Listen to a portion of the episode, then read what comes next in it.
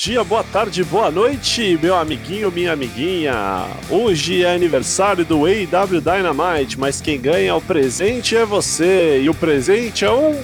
Traps, traps, traps! Bem dado no meio da sua face. Eu sou o LK6, o Lucas Alberto, e estarei enumerando os acontecimentos no AW Dynamite de aniversário do dia 14 de outubro de 2020. Vinheta!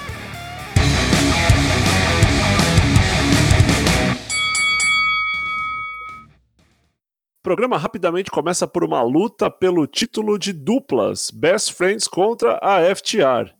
Antes da luta começar, no entanto, aparece Kip Sabian e Penelope Ford jogando um fliperama ali ringside, pois foda-se, né? Em determinado momento, é, Trent tenta um spear em Cash Wheeler e acaba errando, acertando a máquina do arcade e destruindo a diversão do Kip Sabian. O Sabian faz um sinal para Penelope buscar alguém no backstage, a luta continua. Cash Wheeler e Dex Hardwood retêm o título com uma traulitada de belt na cabeça do Chuck Taylor e vão embora. O Miro, né, o antigo Rusev, entra no ringue e mata os Best Friends por terem destruído seu arcade.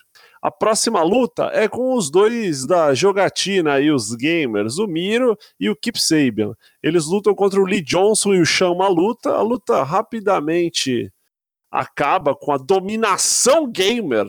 O Miro ainda berra game over. O Miro fala umas coisas em búlgaro faz ameaças e foda-se. Diz que os best friends quebraram a merda dele. Em um segmento rápido, Lance Archer aparece batendo em John Moxley backstage enquanto um gordinho qualquer observa. O gordinho, depois de um tempo, tenta parar o Archer e apanha. Vem os, os oficiais da EW, juízes, né, corpo diretivo, conselheiros, enfim, toda a galera do backstage separam os dois e foda-se. Somos então apresentados ao bracket total dos oito lutadores que vão competir pelo posto de desafiante ao título EW principal. Teremos os irmãos Lucha lutando, Penta contra Fênix, teremos Kenny Omega contra Joey Janela, Colt Cabana contra Hangman Page e Warlow contra Jungle Boy. Lutas bem interessantes, né? Principalmente essa do Pentagon com Fênix, e essa do Arlow com o Jungle Boy promete. MJF faz uma promo, fica puxando o saco do Chris Jericho até chegar num ponto. Ele propõe que os dois se unam. Faz uma comparação dizendo que piranhas não tentam comer umas às outras, pois se respeitam. Que ele, MJF e Chris Jericho seriam como piranhas. Jericho então diz que antes de qualquer coisa, antes de decidirem o que fariam, a Inner Circle é contrária ao MJF se juntar a eles, Tano Ortiz, Sammy Guevara e o Jake Hager, mas o Jericho fala: pera lá, pera lá, pera lá. Vamos pensar nisso aí. Até lá a gente vai ter que se enfrentar um contra um num jantar. E aí eles ficam fazendo cara de mal, xingando. Você quer enfrentar eu no jantar? Você quer comer um bife comigo? Então, então eu quero te ver no restaurante lá.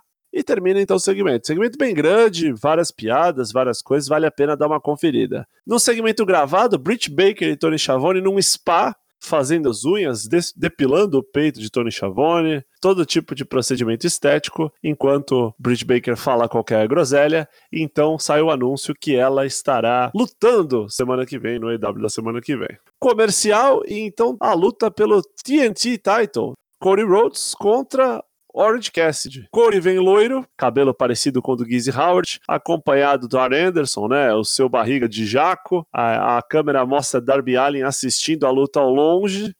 E é uma luta muito interessante. O Corey volta a ser tudo o que era antes de ser destruído pelo Mr. Brody Lee, fazia flexão, jogava até sujo algumas vezes. E no final, a luta terminou no empate. O Orange Cassidy conseguiu prender o Corey. Primeiro um beat break, já ia fazendo o pin. Faltando um segundo, encerrou-se o tempo. Um outro segmento backstage, Alex Marvez entrevistava Lance Archer e Jake the Snake quando Moxley dá o troco, ataca eles, quebra tudo, já vem a turma do deixa disso, que bagunça do caralho esse programa. E foi, ficou por isso mesmo. Não teve 10 segundos isso aí. Depois, Matt Hardy, com a família, trouxe a família ao programa, entrevistado por Tony Schiavone, disse que estava muito feliz, foi liberado para lutar, quando no telão aparece um indivíduo colocando fogo em suas fotos, dizendo que iria destruí-lo, e esse indivíduo, surpreendentemente, é ninguém mais ninguém menos que Sammy Guevara. Sammy Guevara disse: Eu vou te matar. Fui eu quem estourei o seu joelho. Eu vou te destruir. Toda vez que você for liberado pelos médicos, eu vou te atacar até que você nunca mais volte. O Matt Hardy, que tinha proibido que não ia mais enfrentar o Sammy Guevara, que isso era um, um ponto passado da vida dele, falou: Puta que pariu, hein? Bom, agora vocês já sabem o que eu vou fazer. O que eu vou fazer quando voltar a lutar é pegar o Sammy Guevara de porrada. Vai vendo aí o retorno da Field amaldiçoada. FTR, que conseguiu defender seu título anteriormente, com o velho Tony Blanchard no ringue, com o bando de juiz e mais uma vez o Tony Schiavone, que trabalhou pra caralho nesse programa, com um bingo, sorteando pessoal, embora o programa tenha rankings, pelo que eu entendi, o FTR resolveu tacar o foda-se pros rankings e falou, sorteia quatro bonecos aí pra ver quem vai ser o número um contender. Então foram sorteados quatro times, vão competir numa four-way tag team match para o number one contender, e os times sorteados foram Private Party, Butcher e Blade, Silver e Reynolds, aliás, quando foram sorteados, né, o John Silver recebido com vários gritos de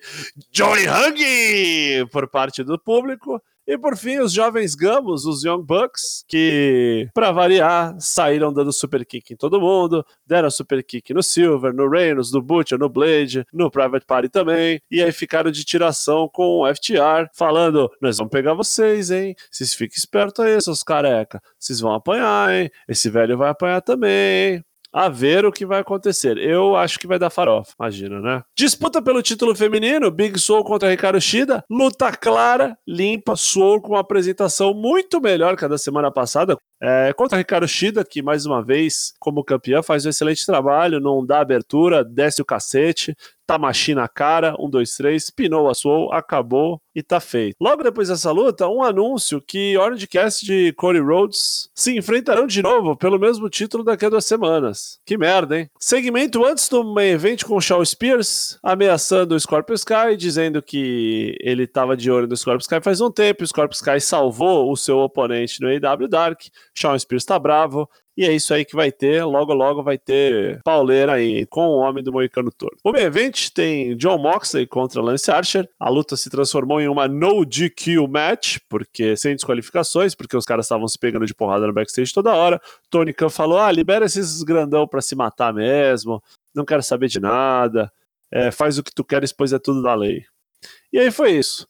Eric Kingston no microfone, né, junto com o JR e Excalibur, vestindo uma belíssima camiseta do quiçá maior jogador da história do Montreal Expos, Vladimir Guerreiro, número 27. É, se não ele, com certeza Pedro Martinez. Mas enfim, tô perdido no assunto aqui. Main event foi palada, vários callouts à luta dos dois no Wrestle Kingdom, incluído um Paradigm Shift em duas mesas, teve blackout, teve de tudo. No final das contas, o John Moxley reteve o título com um belíssimo Crucifix Pin, né, numa inversão. O Archer ficou muito puto, foi pro pau mesmo depois da luta acabar. O Eric Kingston mandou os Lucha Bros salvarem o John Moxley, eles salvaram o John Moxley. O Jake the Snake pegou o Lance Archer e falou: Vamos sair daqui que o bicho vai pegar. O Eric Kingston comemorou junto com o Moxley, falou que era amigo dele, junto com os Lucha Bros. Parabéns pro campeão, você é muito legal mesmo. E quando menos se esperava, ou talvez todo mundo esperasse, um tapa de costa de mão, um rear naked choke, né? Uma, sei lá qual é o nome disso em português aí, um estrangulamento, um mata-leão, um, um foda-se aí. Sufocou o campeão até o campeão apagar, cair morto, falando que isso só acaba quando eu falar que acabou, eu vou te derrotar, você tá fudido na minha mão, e é isso aí.